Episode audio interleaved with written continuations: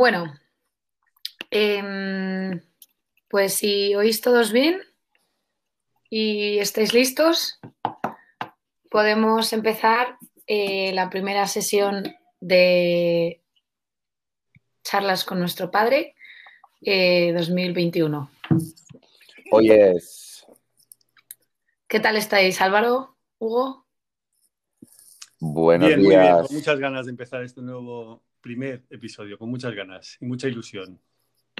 Qué bien, qué bien. Me gusta, me gustan las ganas. Buenos días, buenos días María, Hugo, encantado de estar aquí con vosotros. Empieza la primavera, empieza esta sesión de charlas con nuestro padre. Vamos a por ello. Fenomenal. Pues bueno, eh, como sabéis, el objetivo de este podcast es eh, elegir un tema y charlar sobre él cada cierto tiempo. Em, y nada, aquí queremos que sea una, charla informal, que estemos todos a gusto, que compartamos cosas que nos interesan y nos ayuden a todos a aprender sobre nuevos temas. Y para estrenarnos, eh, pues bueno, hemos elegido precisamente el, el, tema por el que nace este podcast, que es aprender. ¿vale? Em, entonces, eh, bueno, em, os voy a ir lanzando una serie de preguntas eh, para, abrir discusión y aquí con libertad pues lo podemos hacer un poco debate, exponer sobre algo que hayáis leído y os haya parecido interesante em, o simplemente podéis lanzar preguntas de vuelta a los demás eh, para conocer distintos puntos de vista. Muy bien. Em, entonces, el primer tema que me gustaría sacar es eh, la pregunta de, oye, ¿por qué aprender? Em, sí que muchas preguntas más adelante y muchos temas siempre van centrados a cómo aprender mejor, cómo organizarse mejor, eh, cuántas nuevas cosas aprender, eh, cuántos cursos hay para aprender, pero sí me gustaría empezar este podcast reflexionando sobre el por qué aprendemos. Y aquí lanzo como interrogante, eh, es un tema de inquietud personal, em, solemos aprender por obligación, solemos aprender porque vemos a los demás haciéndolo y nos parece que, debemos hacerlo. ¿Cómo, os sentís con esto? ¿Qué, pensáis?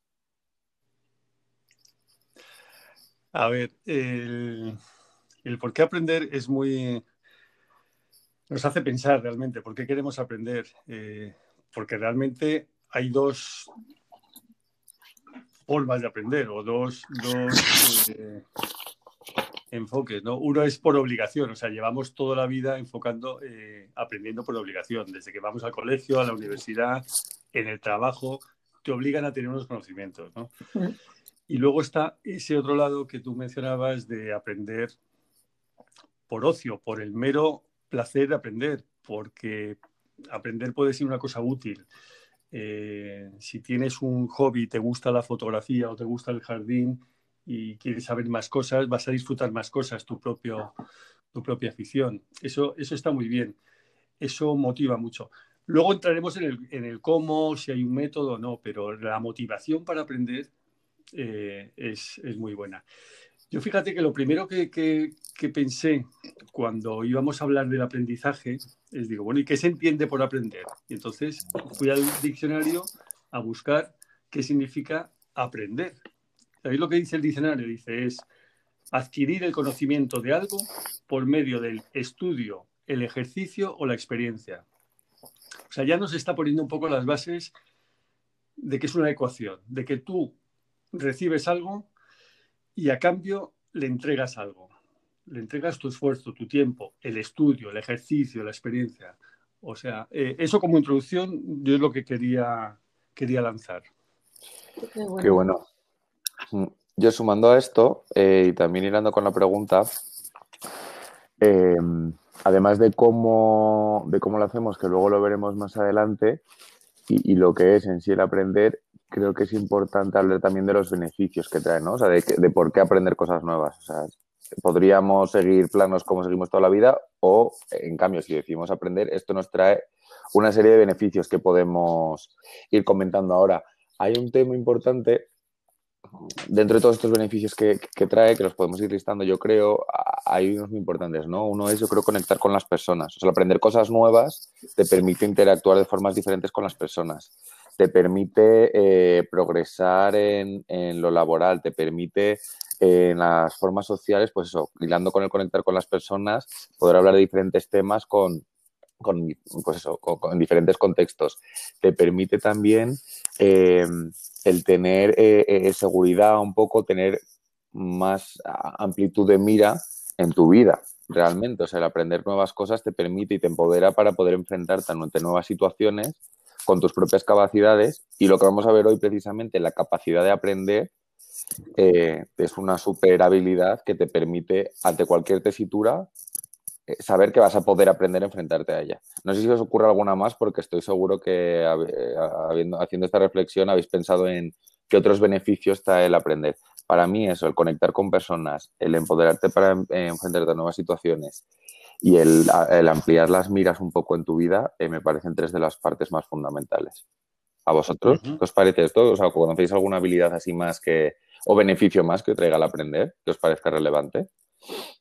Qué bueno. Yo depende, depende de cómo sea el aprender, o sea, lo que decía un poco antes, el aprender por obligación, de alguna manera, eh, si es obligado es porque te van a exigir ese aprendizaje, o sea, eh, te van a exigir que pases unas asignaturas para, acabar el colegio o, una carrera o para entrar en el trabajo te van a exigir que tengas ya unos conocimientos y los tienes que demostrar, los tienes que poder acreditar.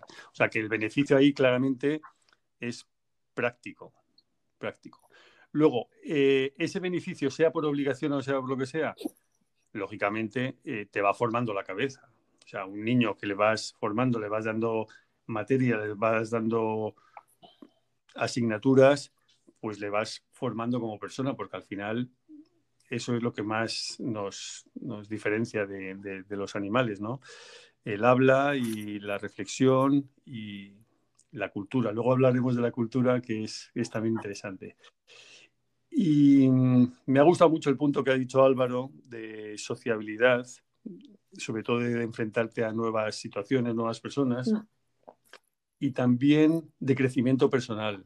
O sea, en el plano individual, el aprender puede ser metas eh, que te lleven a, otros sitios y digas, a mí me gustaría saber de esto. Y no como la meta lejana, sino como el proceso. O sea, me gusta cada vez que hago esto. Eh, este podcast puede ser un buen ejemplo de aprender. O sea, ninguno de los tres sabemos hacer podcast y nos metemos en esto con ganas, con ilusión y decimos, bueno, pues vamos a preparar un tema, venga, vamos a elegir un tema, aprender. ¿Cómo aprendemos sobre este tema? Y cada uno, por libre, pues ha mirado unos cuantos vídeos, charlas, eh, ha leído podcasts o ha mirado algún libro que conocía que hablaba de esto. Hemos puesto, de alguna manera, intuitivamente lo que pensábamos que era aprender algo. Entonces, lo iremos viendo con el podcast, que aprender se aprende haciendo, practicando. Em, yo un poco juntando los, argumentos que habéis ido diciendo los dos, em, me parece muy interesante ver cómo al final eh, hay dos partes, ¿no? La parte del aprendizaje como obligatorio que necesitamos, las bases, sobre todo cuando somos más pequeños, y ese pasar por el colegio y universidad, que es un poco cuando nos guían el camino, y luego el punto en el que empezamos a pasar al lado voluntario, y es a lo mejor donde nos encontramos más Álvaro y yo, de, oye, ya te han dado poco las herramientas para salir a funcionar en la vida, ahora es cuando por nuestro lado, ¿no? Tienes que hacer ese esfuerzo y, tienes que dedicar tú tu propio tiempo e interés a seguir formándote para todo lo que decías. Oye, tener una mente más abierta, saber conectar con otras personas, saber desenvolverte en nuevos ambientes. Y, y creo que ahí es el punto difícil en el que uno se tiene que dar cuenta de, que no viene dado y, que hay que hacer ese esfuerzo extra. O sea que nuevamente justo este, este podcast puede ser esa excusa como para, para motivarnos a ello.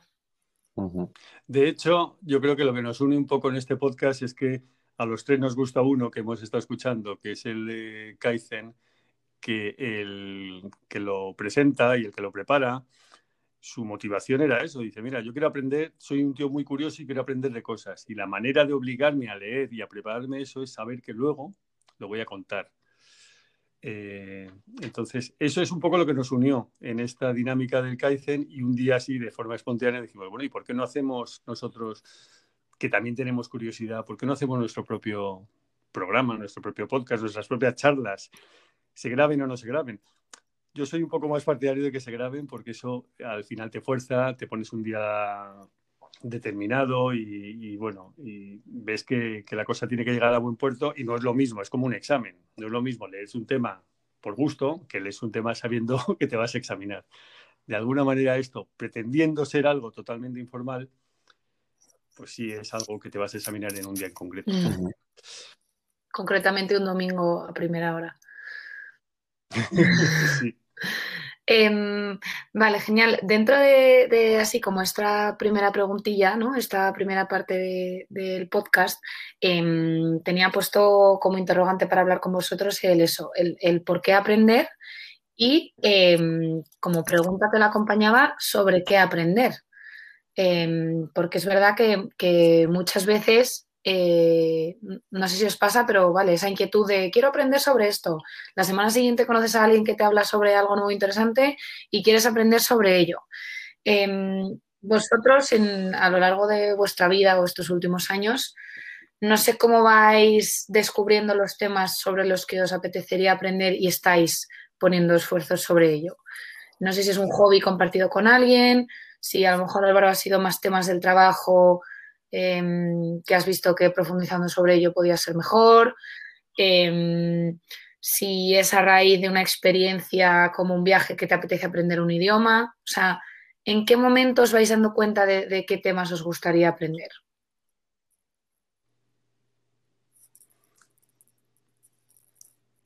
A ver, Álvaro, si quieres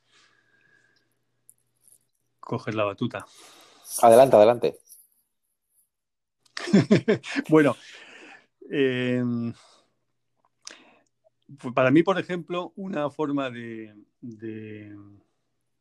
motivarme, de inspirarme, de ver nuevos temas, es que soy un consumidor de podcast eh, intenso. Como tengo el trabajo a más de media hora de coche, pues todos los días oigo a la ida y a la vuelta eh, algún que otro podcast. Entonces ahí, ahí salen temas.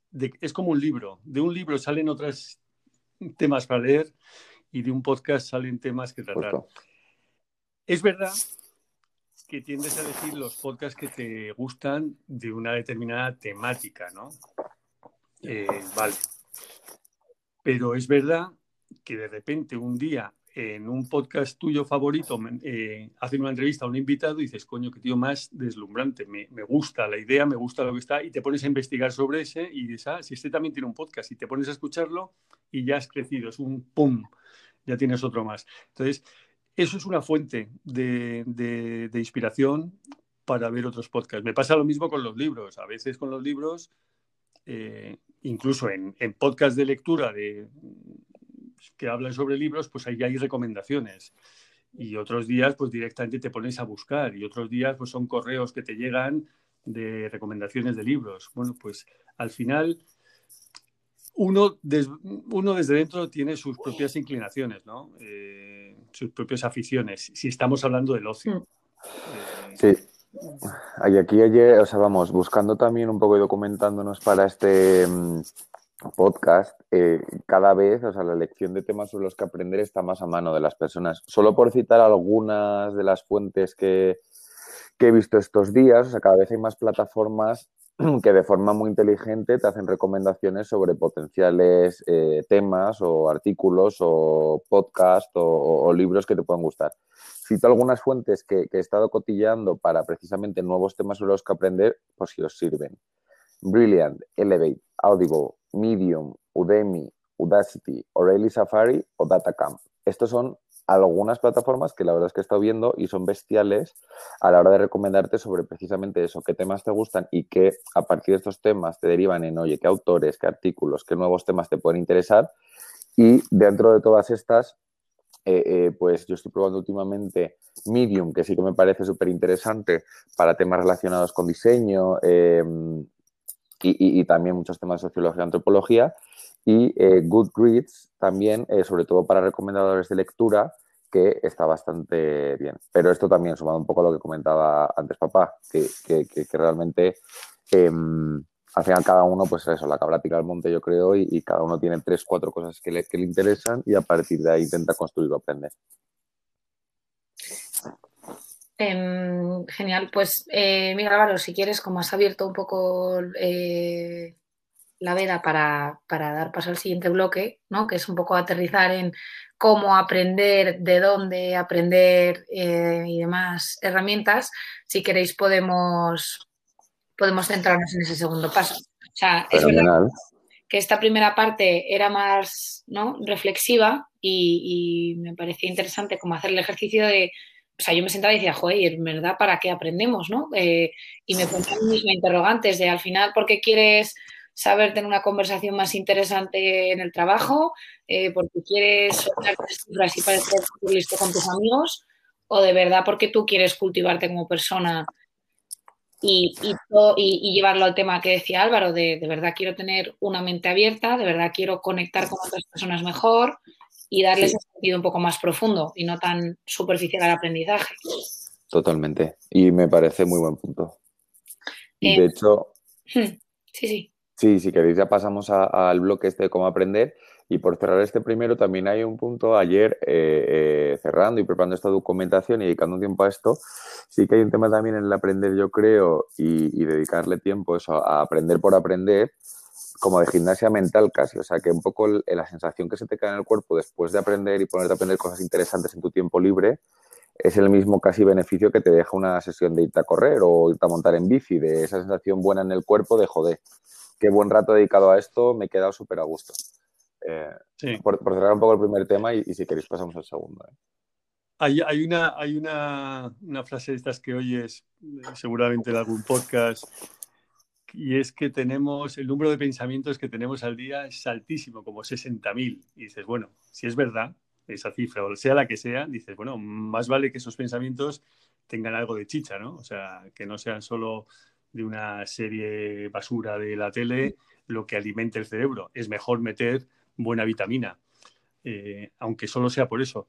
Lo digo un poco porque María decía, frente a los demás, conversaciones interesantes y tal, que está muy bien, pero cuando también estás tú solo con tu propio cerebro, con tus propios pensamientos, que es mucha parte del día, que esos pensamientos tengan algo de calidad, eh, no está mal. Entonces, nada, si queréis empezamos el, tema del cómo se aprende. Mm. Pues, una publicitaria. Esa es más que quiere participar podcast. Seguramente los ladridos salgan en triple eh, por tres vías. Este podcast se está grabando ahora mismo eh, en la misma casa. Como ha dicho María en la introducción, somos familia, un padre y dos hijos. Eh, dentro de poco uno de los hijos se irá a vivir fuera, entonces por eso lo estamos grabando cada uno. Radio Papachanga.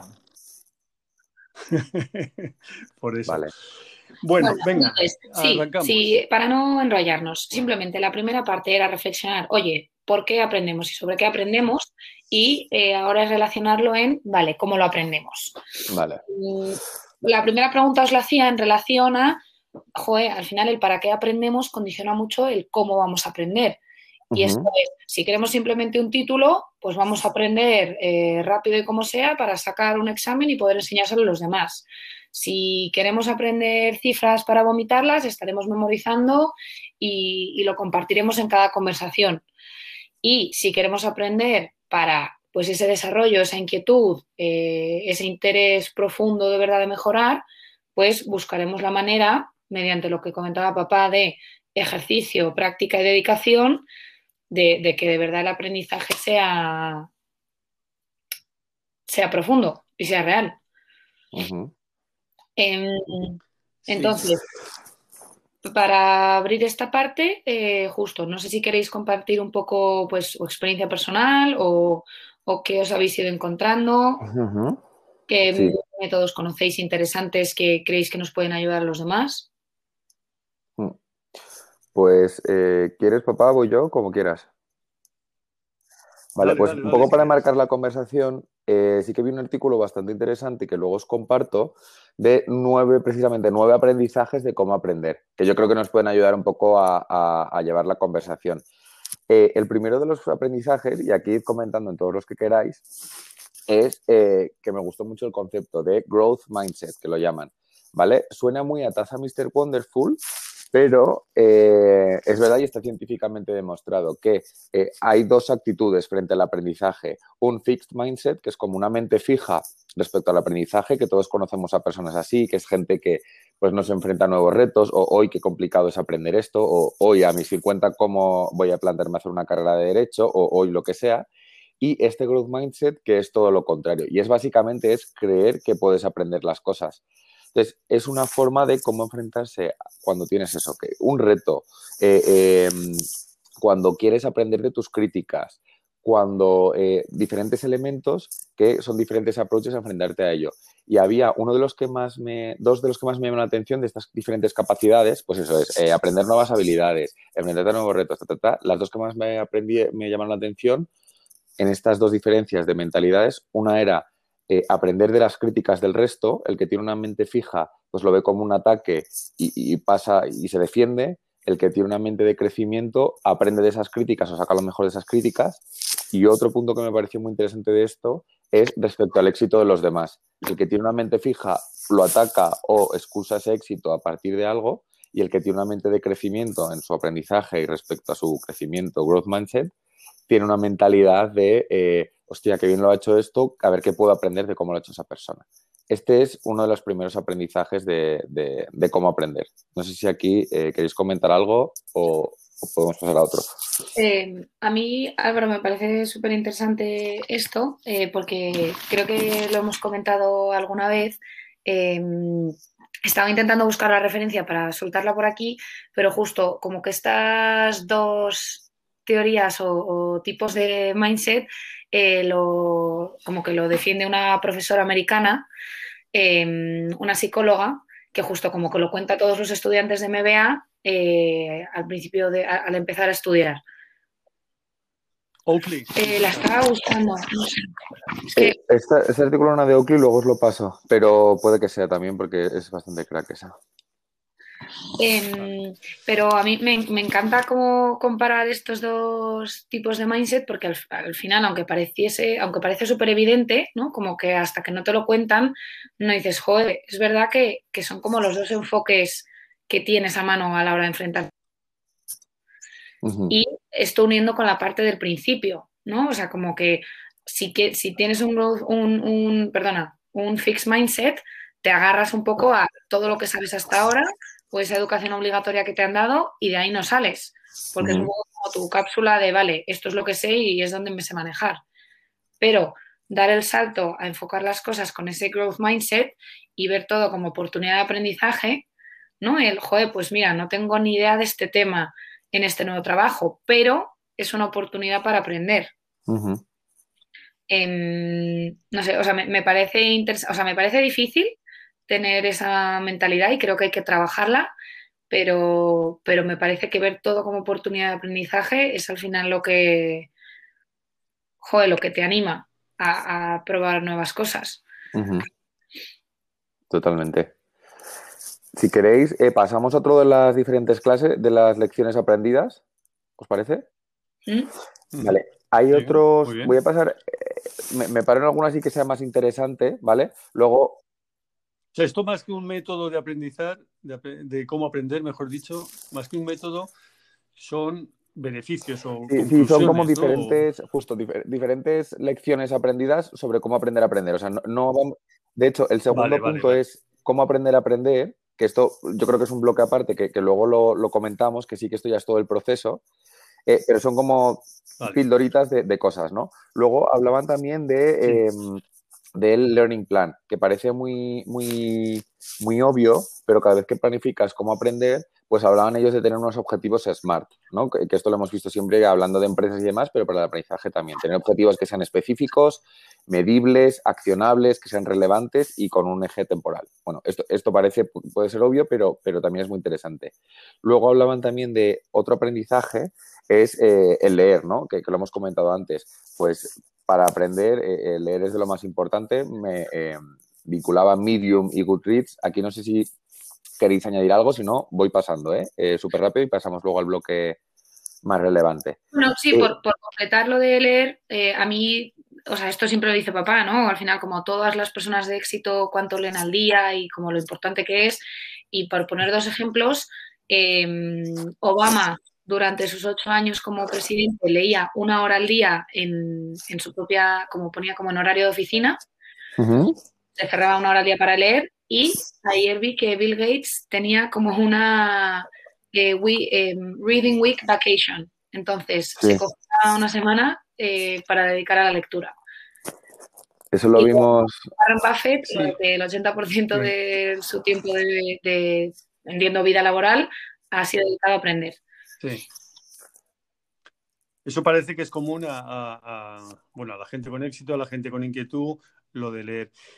Y y sobre leer también eh, he oído cosas interesantes. La, verdad es que no es tanto la cantidad ni, poder decir, joder, pues he leído 30 libros este año, eh, sino también, también tienes un método, o sea, también que sea productivo. O sea, lees un libro y te queda algo. Entonces, hace poco estaba viendo una charla de alguien que decía, me he dado cuenta que leo mucho, pero que no se me queda nada. Entonces voy a ver cómo puedo. Y se puso el tío a investigar un poco y al final leía de una manera bastante activa. Si leía en el Kindle, el Kindle sabéis que tiene una modalidad que es mm, subrayar así con el dedo, vas seleccionando notas y luego esas notas te las puedes enviar al correo o a donde sea o volver a consultarlas. ¿no?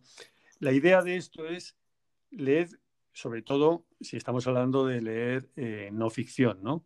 Eh, cosas prácticas, cosas de, aprender algo en concreto. Entonces, es bueno, es bueno el, ponerle un poco de intención, el ponerle un poco de, método. No, no, ir acumulando páginas, libros, libros y libros, libros, sino ir tomando pequeñas reflexiones. Luego veremos, a mí sí que me gustaría luego hablar del método.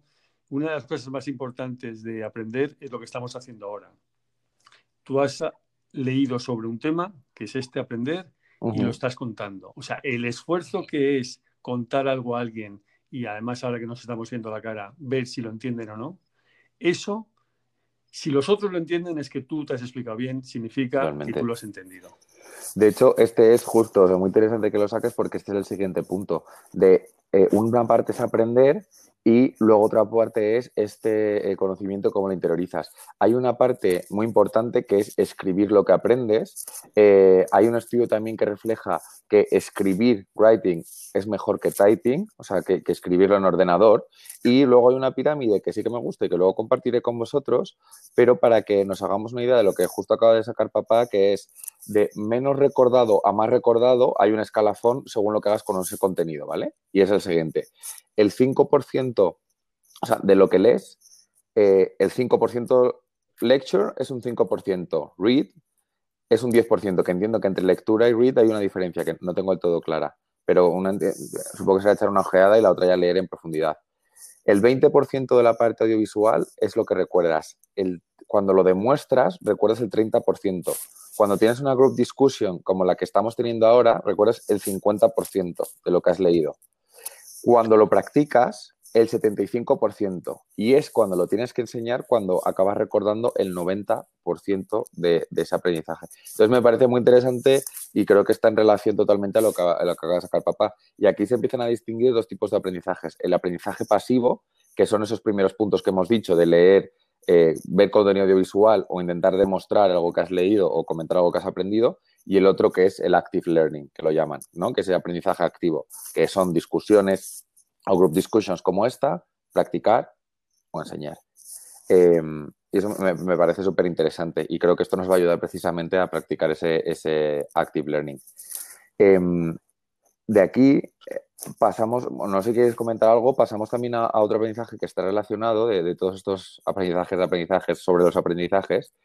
Eh, y hay otro concepto interesante que es la illusion of competence, que se llama, en la traducción española no es exactamente la ilusión de competencia, que es esa, em, me gusta, justo, que justo, eh, que es cuando estás estudiando o aprendiendo algo crees que por haber dedicado tiempo y esfuerzo estás progresando en un tema, pero en realidad no lo estás. Entonces, para esto hablaban de que practice que practiques deliberadamente o algo así, ¿no? Que básicamente es que pongas tu atención y el foco en lo que realmente merece la pena. Que dediques un 30% a eh, eh, ir encajando conocimientos y estructurando esos conocimientos y un 70% en la práctica es lo que hablan, ¿no? Para esta illusion of competence. Y me parecía muy interesante, y esto nos pasa mucho también, incluso a la hora de aprender cosas para el trabajo, que muchas veces estás eh, dedicando mucho tiempo a, poniendo el foco donde no lo es y realmente te ayuda mucho más, pues oye, un poquito a estructurarlo y el 70% a la práctica. Y esto lo he hablado mucho con, con Mary últimamente. No sé qué os parece esta última parte, si queréis añadir algo. Y si no, ya pasamos al último de, los, de estos aprendizajes y ya pasamos a hablar de las metodologías reales para, aprender. aquí, no sé, o sea, ¿aquí te refieres a, lo de creer que sabes o, a...? No, es, es, no es tanto a, creer que sabes, que es otro tema, es creer, o sea, en este caso la ilusión es competencia. Tal y como, como parece aquí es al creer que estás aprendiendo, o sea, al creer que estás avanzando. El típico que por estar ocho horas empollando eh, y ocho horas ahí dejándose la piel a muerte, cree que está avanzando más sobre un temario, eso puede ser una illusion of comedy y decir, oye, como llevo ocho horas estudiando y sentado y no he dormido nada esta noche, seguro que he avanzado muchísimo, eh, pero no necesariamente. A lo mejor alguien que ha estado tres horas con muchísimo más foco, estructurando bien lo que quiere aprender y, practicando sobre las cosas que necesita practicar, está aprendiendo muchísimo más que el otro. Eso es la illusion of competence, que puede ser también aplicado a deporte, eh, ¿no? El típico machaca que se va a correr 50 horas y, está corriendo mal. Hombre, eso nos lleva un poco a que efectivamente eh, hay formas de aprender, o sea, hay métodos. Entonces, Luego, si queréis que hablemos del método, eh, podemos hablar, pero si queréis que sigamos con la línea esta que estabas diciendo. la última realmente es dos mini técnicas que nos ayudan. Una que son los bookmarks, que hablaban aquí, ¿no? En este artículo de, oye, al final para gestionar todo el aprendizaje que necesitas, eh, organizar todos tus, tus, aprendizajes con bookmarks, que para esto hay una aplicación que no sé si conocéis que se llama Raindrop, que seguramente papi la hayas conocido y nos la hayas contado alguna vez, seguro.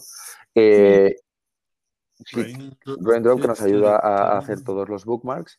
Y la otra, que luego ahora hablamos de las metodologías, pero la he visto muchísimo y me ha sorprendido, es el famoso como que aparece mucho. Y estos son los nueve aprendizajes. Luego os paso el, artículo porque es muy interesante, creo que dice cosas muy, muy interesantes y precisamente el segundo de estas lecciones es el Learn How to Learn, que yo creo que es otro de los bloques que, queríamos comentar hoy, ¿verdad? Em, totalmente. Eh, mil gracias Álvaro porque la verdad que ha estado muy bien ir haciendo este repasillo de puntos. Em, yo como para hacer un poco de, wrap-up de, todo lo que has dicho y dar paso a eso, pues metodologías que queráis contar o, experiencia de cada uno, lo que le sirve a cada uno. Em, es verdad que, que, muchas veces, no sé si es por el cole y porque todos al final pues nos exponemos como a una misma manera de aprender y misma manera de examinarnos y misma manera de todos, Em, pero muchas veces pensamos justo eso, que, todos aprendemos a la vez y de la misma manera. Y que si el de al lado dedica ocho horas a algo, va a significar que yo dedicándole ocho horas voy a tener los mismos resultados. Y con esto traigo eh, lo que hemos estado leyendo últimamente mucho en Atomic Habits y demás, ¿no? Lo de la regla de las 10.000 horas. De las 10.000 horas de práctica algo, eh, ya vas a ser automáticamente eh, pues, pues un experto en ese, yo quería comentaros de este tema de las 10.000 horas, quería comentaros una y su crítica, además, la crítica de las 10.000 horas. pero, pero, nada, como que, como que al final, em, en relación a ese penúltimo punto que decía Álvaro, ¿no? lo de illusion of competence, que, que es verdad que, que, tenemos que aprender a, a nosotros medirnos con nosotros mismos y, no autoengañarnos, ¿no? Y saber de verdad el, cómo aprendemos y, asumir que si tardamos más en aprender algo no pasa nada, pero por lo menos que, sea aprendizaje de calidad. que muchas veces es el como, joder, pero he estado dedicando, pues yo qué sé, a nosotros nos puede pasar con correr, no sé cuánto tiempo a correr y no, no consigo ser igual de rápido que otra persona, pero es ser conscientes, ¿no? El learn how to learn, ser conscientes de que nosotros aprendemos a un ritmo diferente. Igual que para otras cosas, eh, eh, seremos más rápido y hay que aprovecharse de eso. Y, por ejemplo, pues hay personas que le pasa con los idiomas, hay gente que tiene más facilidad con los números, eh, hay gente que tiene más facilidad con la pura memoria. O sea, creo que en, estos ejercicios de Learn How to Learn, una parte tiene que ser reflexiva de, oye, ¿y a mí qué se me da bien y qué puedo aprender rápido? Igual que identificar qué se me atasca y qué le tengo que dedicar más tiempo. Sí, sí. Em, yo, si, si, entramos un poco en el tema del método, me gustaría ver, luego, luego entramos en lo de las 10.000 horas que, que, que es interesante.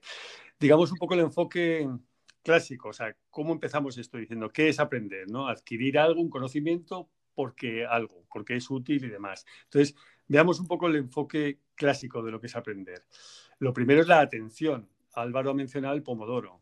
Para los que no lo conozcan, nuestros seguidores que no hayan oído hablar del pomodoro, esto lo inventó un italiano donde vio que la capacidad de atención que tiene el ser humano, el cerebro, puede estar un número de minutos. Él dijo que eran 25, luego cada uno se puede evaluar y ver. Entonces, hacía 25 minutos de atención y 5 de descanso. Otros 25 y 5, 25 y 5. Hay gente que le funciona, yo esto lo he practicado y realmente cuando te quieres enfrentar a algo y dices, mira, es que solo tengo una hora y media. Tengo que sacar lo máximo de esta hora y media. Te puedes poner ahí con los codos una hora y media delante del libro o puedes hacer estas mini sesiones. Parece que tiene su, productividad el hacerlo con el, el Pomodoro. Lo siguiente, una vez que ya tienes la atención puesta, sería una especie de vista de pájaro. A ver, imaginémonos un tema que quisiéramos estudiar y llegar a una conclusión porque dentro de dos horas nos van a preguntar un tema. Oye, dame tu opinión sobre si es mejor la monarquía o la república. Dices, ahí va, pues me lo voy a preparar y tengo el, el, pomodoro y tengo dos horas y tal. Una especie de vista de pájaro. Entonces, una especie de esquema de una cosa y otra, una visión general. Vas tomando, vas documentándote que en eso consiste y vas anotando, subrayando, haciendo esquemas y demás. Luego, una vez que ya tienes más o menos estructurado el tema, pues lo que haría sería una revisión y una repetición activa. O sea, vas cogiendo argumentos, los vas repitiendo. Y sobre todo, lo que estamos insistiendo ya varias veces aquí, realmente lo haces tuyo cuando se lo cuentas a otro. Eso, eh, muy simplificado, es un método de estudio, de principio a fin. Eh, ¿Queréis que hablemos de lo de las 10.000 horas? Sí, bueno, de las metodologías, como queráis. Si queréis de, entrar un poco más dentro de las metodologías o lo que prefiráis. Vale, pues si, queréis, si queréis intercalar con metodologías y eh, meter, meter ahí algo y si no, luego comento esto. Vale. Bueno, sí, o sea, no sé, o sea, que a mí lo que me ha llamado dentro de, y María antes lo ha comentado un poco también, eh, Estamos hablando, ¿no? hemos hablado de, por qué aprender, qué beneficios tiene, diferentes pinceladas del proceso de aprendizaje. Y ahora lo, ha sacado antes María, lo ha sacado también un poco papá, eh, el cómo aprendemos, ¿no? ¿Qué formas de aprender hay? Eh, me parece súper interesante el entender eh, qué formas tiene el cerebro de procesar la información, ¿vale? Y de lo que podido aprender, sí que hay, o al parecer hay como nuestro cerebro tiene dos formas de aprender. Una que es el focus eh, learning y otro que es el diffuse thinking o diffuse learning.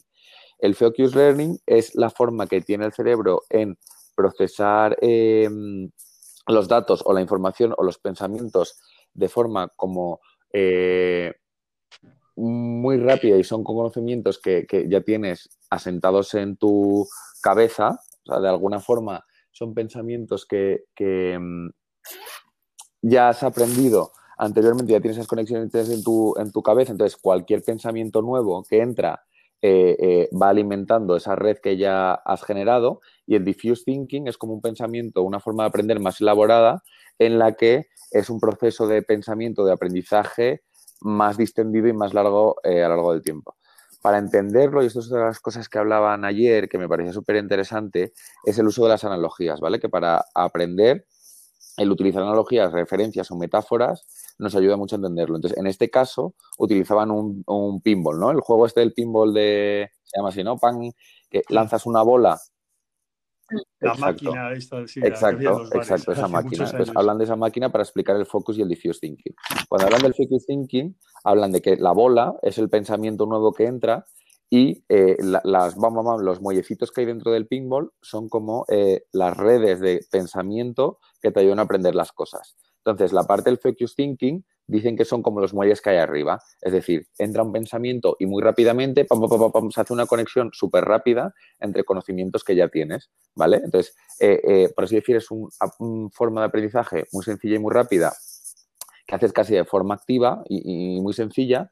Y ese diffuse thinking sería la parte de abajo, ¿os acordáis, no? Que abajo están eh, como le tienes que dar las palanquitas esas y abajo va como mucho más lenta la pelota y va llevando de muelle a muelle. Entonces habla que es así ese diffuse thinking. Son pensamientos mucho más elaborados y un ejemplo de esto, y seguro que os suena también la referencia, eh, tanto Dalí lo que hacía para, para, dormir y llegar a ese pensamiento surrealista y de diffuse thinking en el que empiezas a aprender cosas que que no son inherentes o no tienes ya eh, hecho el esquema mental de cómo es el aprendizaje. No sé si me explico y se está quedando medio claro porque son como conceptos un poco así complicadillos eh, de entender, pero eh, lo que hacía Dalí para llegar a esa forma de diffuse thinking, a ese pensamiento más lento y establecer nuevas conexiones inexistentes en su cabeza, es decir, en la parte ya de abajo del pinball, lo que hacía él era dormir con las llaves, y seguro que suena esto, eh, en la mano. Os soñará también de, no sé qué rey era el que hacía esto, ¿no? Con un vaso de agua. Y, Alba Edison también lo hacía con pelotas. Sí. Una cucharilla. Una cucharilla para la siesta y demás. Justo, pues Dalí lo hacía con llaves y era para llegar a ese diffuse thinking que te lo permite, o sea, pues casi más una parte del inconsciente o esa parte de abajo del famoso pinball, el que te, el que te el que le permitía llegar a esos cuadros. Entonces llegaba con la llave, pum, y cuando soltaba la llave, había sido capaz de llegar a ese diffuse thinking, soltaba la llave, se reactivaba y pasaba al focus thinking, que eran ya como asociándolo a ideas que ya tenía en su cabeza, cómo aterrizaba ese nuevo pensamiento. Hablaban de esto, que, para aprender las cosas o para tangibilizar estos nuevos conocimientos es casi como un partido de ping-pong, ¿no? Entre el focus thinking y el diffuse thinking. El focus thinking, que son como cosas más tangibles, redes de pensamientos o conocimientos o aprendizajes que ya tienes en tu cabeza, con ideas más abstractas que cuesta más elaborar y, inexistentes en tu cabeza y como la suma entre las dos va haciendo que aprendas cosas nuevas. Esto fue una de las cosas que, que ayer, que no sé si habéis visto algo al respecto o, suena con otras cosas que hayáis ido viendo, pero, pero me parecía eh, muy interesante. Esta idea de la interconexión, eh, el otro día salió porque eh, hablando con vuestra abuela le dije que bueno iba a mm. preparar y vamos a, abordar esto, ¿no? Un, podcast que no sabía lo que era podcast, se lo tuve que explicar sobre el aprendizaje, la cultura. Eh, vuestra abuela, yo creo que es una de las personas que conozco que más cultura tiene, una persona muy leída, muy formada, en muchas carreras y que sabe de qué va esto, ¿no? Y entonces le preguntaba sobre la cultura, el aprendizaje y me suelta de primeras. Pues mira, me habla de Ortega y Gasset. Dice, mira, para Ortega la cultura es lo que queda cuando se olvida todo lo aprendido. Y me dejó ahí, digo, ahí va, pues qué buena definición de cultura. O sea, cuando todo esto que hemos aprendido, los nombres de los ríos, las cifras, la cantidad de población que tiene un país y tal, todo eso se ha aprendido, parece que se nos ha olvidado todo. Pues no, lo que hay debajo, ese pozo, ese pozo es la cultura. Y ahí es donde tú puedes jugar. Esto, uniéndolo con lo que acabas tú de mencionar de las neuronas y de la interrelación de las ideas, es lo bueno. O sea, tú tienes un pozo, te entra una idea y puedes jugar con esa idea, porque ya lo relacionas, ya tienes algo. Y a partir de ahí, una y otra idea generan una nueva. Entonces, es una idea muy, muy bonita. María, yo no sé si, si tú querías también decir algo. Eh, bueno, o sea, me ha parecido precioso lo de cuotear a la abuela y es verdad que siendo una de las personas más inteligentes que tenemos cercanas, habría sido interesante lanzarle dos o tres preguntas a ella eh, sobre lo que hemos hablado antes de, oye, ¿cómo le... Lo hice, lo hice y lo tengo grabado. Lo pasa es que no, tenemos técnicamente preparado esto para soltar. Pues, habría sido potente. Eh, vale. O sea, eso, el, cómo leer, cómo aprender y luego cómo aprender a relacionar todo esto, que al final un poco uniendo a todo lo que hemos ido hablando, el aprender no puede ser solo como almacenar en nuestra cabeza, sino más bien, eh, como dice Álvaro, pues ir metiendo esas, esas herramientas y luego saber cómo, cómo utilizarlas y cómo desarrollar ellas. Justo. Y aquí hay un tema también súper importante relacionado con esto, que es eh, la memoria y ese tema del almacenar la información. Aquí hay eh, un concepto, y yo creo que esto se va a merecer, como siempre hace Kaizen, otro podcast, que es el tema de la memoria y que además creo que nos interesa bastante a todos, pero relacionado con el aprendizaje y de forma súper sencillita, sí que, hay dos tipos de aprendizaje y, María, tú también creo que lo decías al principio. Está el aprendizaje a, largo plazo, el long term memory y el working memory. El long term memory es eh, esa eh, memoria que, por así decir, se te queda ya para siempre y se te queda grabado y cosas que, que, te acompañan durante toda la vida, donde precisamente por el tema de las conexiones tú tienes alocado en tu cabeza y puedes tener hasta billones de, datos y, y, piecitas de información que puedes ser capaz de interrelacionar. Estas piecitas de información están repartidas a lo largo de todo el cerebro, es decir, no están en una zona concreta. Eso sería la long-term memory y la working memory, que se habla mucho cuando se habla de temas de aprendizaje. Esta working memory son diferentes elementos o piezas de información que eh, como hacemos, ¿no? Pues eh, papá para su trabajo en el día a día, María para tus presentaciones en Ingenieris o yo para las mías, que es información que aprendes súper rápida, que eh, la utilizas, la escupes y, se te olvida prácticamente. Esto, este tipo de información se llama working memory, sí que está ubicada en una zona muy concreta de la cabeza, que es el córtex prefrontal, y aquí, históricamente, o sea, bueno, históricamente, se pensaba que se podían alejar hasta siete ocho eh, chunks, ítems de información, es decir, como ocho bundles de, cosas para aprender. En realidad dicen que solo se puede como cuatro grandes bloques de información y eh, eh, no es una pizarra, es decir, tú lo que escribes no se queda ahí perfectamente escrito. Hablan de una blurry blackboard, ¿no? Que es como una pizarra que está ahí en medio medio. O sea, es memoria muy corto plazo, donde la información no se queda del todo bien y, y donde no puedes retener toda la información que quieras. Y es más de escribir casi, se ve medio bien y pum, y se va.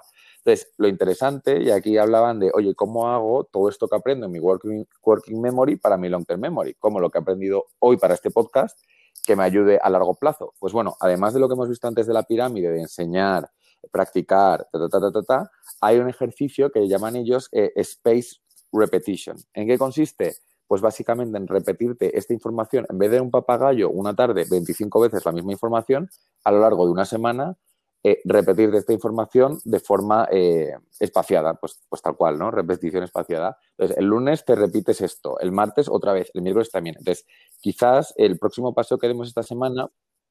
Y además, espaciándolo cada vez más la primera repetición es, muy rápido, a los 20 minutos, luego a lo mejor dejas pasar un día y luego ya tres días y luego ya el día antes del examen, si Exacto. para un examen. Sí. Eh, es esta técnica. es algo que me parece también súper importante, ¿no? El tener eh, la memoria dentro de todo el aprendizaje juega un papel eh, muy importante y yo creo que podríamos hacer un podcast más adelante de esto, pero estos dos conceptos de momento creo que son interesantes rescatarlos. Esto nos lleva esto nos lleva al tema de cuánto cuesta aprender. Y por eso a todos nos gustó mucho ese libro de las 10.000 horas de Malcolm mm. Gladwell, que él, lo que hizo fue basarse, no, no se inventó nada realmente. Se cogió un profesor que había investigado esto, un tal Andrés Erickson, y que había estudiado a cómo eh, funcionaban los deportistas eh, profesionales, los músicos, los maestros de ajedrez y llegó una cifra ¿no? de 10.000 horas. Para la maestría le falta 10.000 horas. Luego esto se fue, esa cifra que es muy redonda, se fue popularizando de alguna manera y entonces de la maestría pasó a para destacar en algo hace falta 10.000 horas y al final se quedó con que para aprender hace falta 10.000 horas. Con lo cual, viendo esto, el otro día me vi la charla de un tío muy simpático que decía, pero bueno, si es que no tenemos 10.000 horas, ¿sabéis cuántos son 10.000 horas? Si lo pones así, son cinco años de trabajo jornada completa. Entonces dices, bueno, eso es muchísimo tiempo. Entonces, no tengo tiempo, ni le quiero dedicar tiempo, y es que a lo mejor yo solo quiero aprender a tocar un instrumento musical. Y este tío eh, lo que quería era aprender a tocar el ukelele. Y entonces se va, le, a una charla estas de TED Talk y cuenta un poco la batallita de las 10.000 horas y dice, no, no, no, yo he llegado, me he puesto a estudiar, me he puesto a estudiar porque dicen unos que 10.000, pero realmente cuánto tiempo. Y él llega a una cifra, que es la de las 20 horas. 20 horas. dices, bueno, 20 horas. Dices, con 20 horas tú puedes adquirir cualquier competencia lo suficientemente básico, digamos, para mm, sobrevivir, para decir, sé de esto, eh, y entonces el tío explica un poco el método de las 20 horas. Y no solo lo explica, sino que es que al final de la charla dice, bueno, se pone un sombrero, saca un ukelele y dice, lo que he aprendido después de 20 horas. Y se canta una canción en público y todo el mundo aplaudiendo.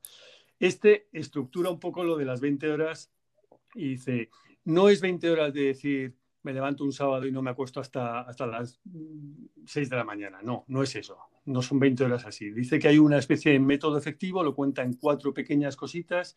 La primera sería lo que ya hemos visto, trocear. Trocear lo que quieres aprender y ver lo que te interesa. ¿Qué quieres al final? ¿Tocar canciones conocidas de ukelele? Pues ya está. No quiero ni aprender solfeo, ni aprender los clásicos, ni tal. Quiero quedarme con lo que me interesa. Punto uno. Punto dos. Lanzarse a practicar prácticamente empieza desde casi eh, la hora 1 o la hora 2 empieza a tocar las cuerdas. No espera tener el conocimiento adquirido al final para luego lanzarse y probarse. Él es partidario de prueba y error, que es una idea muy, muy potente. Probar ir corrigiendo sobre los fallos y seguir dentro de esas 20 horas, pero desde el principio practicar. bueno. Tercero, relacionado con, con el pomodoro y cuando realmente queremos concentrarnos, es evitar las distracciones si tienes poco tiempo, quitas el sonido de los mensajes del WhatsApp, fuera Instagram, fuera todo, y evita las distracciones. Y el cuarto punto, si tienes 20 horas, te comprometes a dedicarle 20 horas. No digas después de 5, si es que esto no me va a llevar a ningún sitio y tal. No, dedícale esas 20 horas porque seguro que te lleva al puerto que más o menos esperabas. Me pareció, ya te digo, una charla muy, muy simpática si ves al hombre con su sombrero tocando lo que le la gente aplaudiendo, es una de las, de las TED Talk más entrañables. Que eh, bueno, justo papá, eh, eh, lo que has ido comentando ha servido al final como entrada hacia ese último bloque, em, que era el punto de, oye, vale, para aterrizar todo esto, que está muy bien, el meternos en movida filosófica de por qué aprendemos, muchos tipos de metodologías, vamos a tener un mindset de aprendizaje, como decía el Growth Mindset. Pero todo esto tiene que traducirse en, vale, pues hay que sacar tiempo para ello. Y, por eso había metido la, cuña de las 10.000 horas, de que muchas veces al final, ¿no? la sensación es como, bueno, pues en realidad no tengo tiempo para, para dedicarle todas esas horas que hace falta para ser muy bueno en algo, entonces como que se va quedando atrás. Y al final la excusa del día a día es como, bueno, pues no he tenido tiempo, ya lo aprenderé el año que viene, o ya lo aprenderé en verano, o ya, me, ya empezaré este idioma en, vacaciones. sí que me gustaría cerrar, cerrar esto. María, María, déjame que te interrumpa una cosa. Tú tienes un reto que es aprender un idioma nuevo.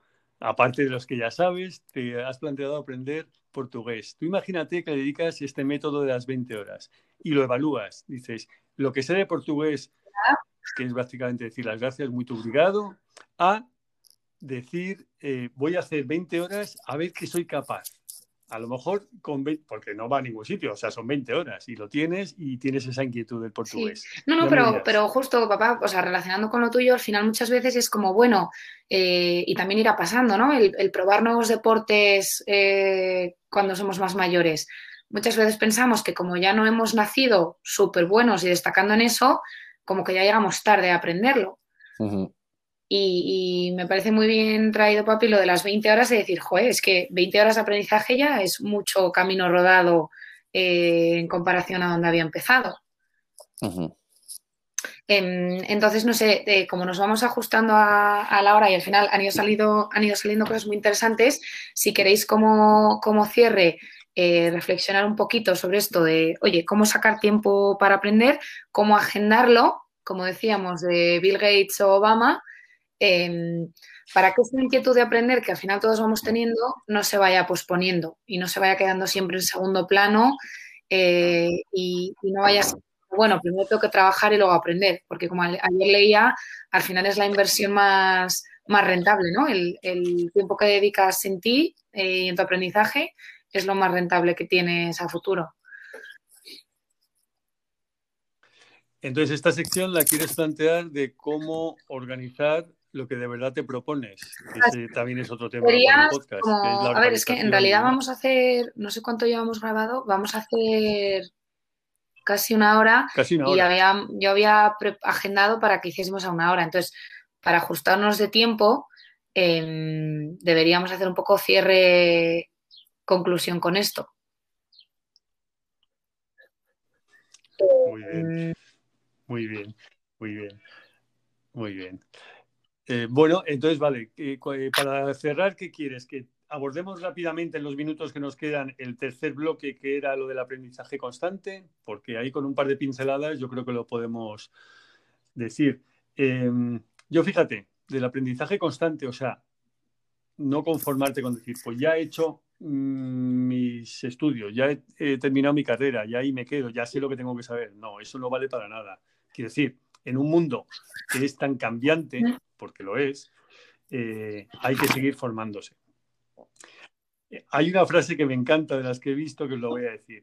Es, vive como si mañana fuera el último día de tu vida, pero aprende como si fueras Qué bueno, para siempre. La visto.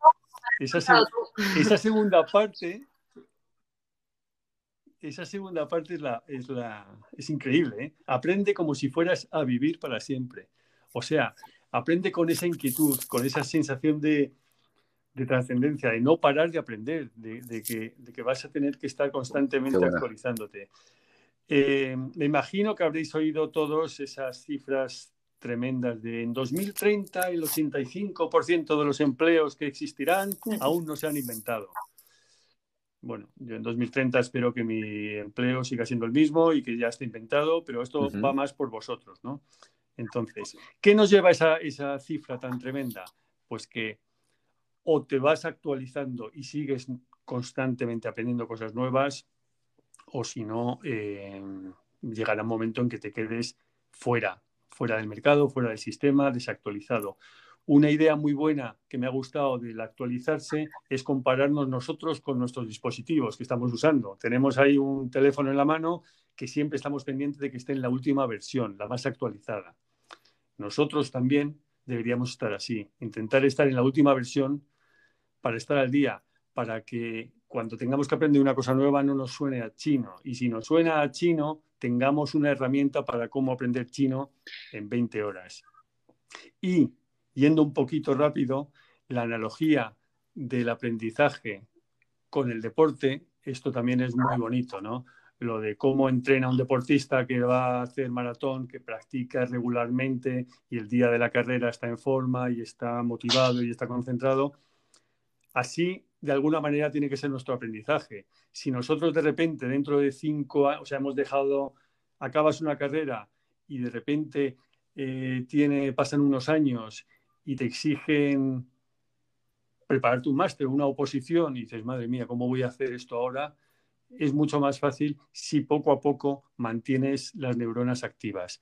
Esas tres ideas era lo que quería dejar respecto al aprendizaje constante. Gracias, Papi. Em, bueno, y, por completar un poco lo de papá, ¿no? O sea, como que al final eh, yo abría este podcast también diciendo el, oye, ¿por qué aprendemos? Y que, y que lo primero que te suele salir es el terreno a lo mejor laboral, pero me ha gustado cómo lo hemos llevado también un poco al, terreno de nosotros como personas.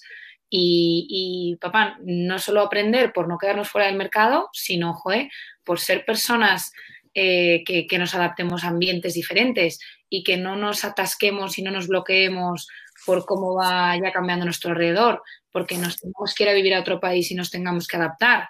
Eh, porque tenga que aprender portugués y no lo vea como la como un miedo, sino como una oportunidad de, joder, pues qué divertido, ¿no? que, es algo nuevo que incorporar a la vida. Y no ha salido el tema, pero por salud mental, quiero decir, puede que yo llegue antes a la edad, eh, a la vejez que vosotros, seguramente. Entonces, tener las neuronas practicando y hacer footing con las neuronas te prepara más. O sea, las enfermedades son tremendas. el Alzheimer, todo esto, la... Bueno, pues, pues las enfermedades, digamos, de la pérdida de memoria o la pérdida de agilidad mental que conlleva a las personas mayores, eh, si de alguna manera puedes ir haciendo algo durante tu vida para que mm, eh, funcione el engranaje, creo que eso es bueno. Bueno, y la analogía que hacías de deporte y aprendizaje, ¿no? Al final tenemos a nuestra abuela Luisa, que es un ejemplo de persona con, una cabeza brillante y, súper ordenada y que, y que a día de hoy eh, la tía tiene una mente súper ágil entonces, es una manera de llegar a la vejez eh, mediante el aprendizaje y el mantenerse actualizado. Y el otro, que, yo es lo que vivo más cercano y lo que por ahora me he cultivado más, que es la parte del deporte. Y ver personas como la tía Mini, la, vitalidad y la juventud que te da eh, el deporte. Entonces, son dos entrenamientos, ¿no? Que si los llevamos de la mano en esa combinación que es KISS de mente y cuerpo, pues Tienes 10. pues, eso, eh, me gustaría no perder los tiempos. Em, será aprendizaje esto para siguientes capítulos, que al final salen temas muy interesantes y a lo mejor hay que acortar temáticas. Pero si quieres algo, Álvaro, de despedida em, y cerramos la primera edición. No, como recapitulación, ha sido una charla muy interesante en la que hemos abordado las motivaciones principales para aprender, qué es aprender, diferentes eh, elementos asociados al proceso de aprendizaje. Hemos entrado un poco también al proceso de aprendizaje como... Sí. Una pregunta, Álvaro. ¿Has aprendido algo? ¿Durante o también preparando? Preparando y durante. Pues entonces hemos cumplido el fin. Vemos a María ya que se está poniendo el abrigo, parece que, que deberíamos ir despidiéndonos. Muchas gracias, chicos. Hasta el próximo.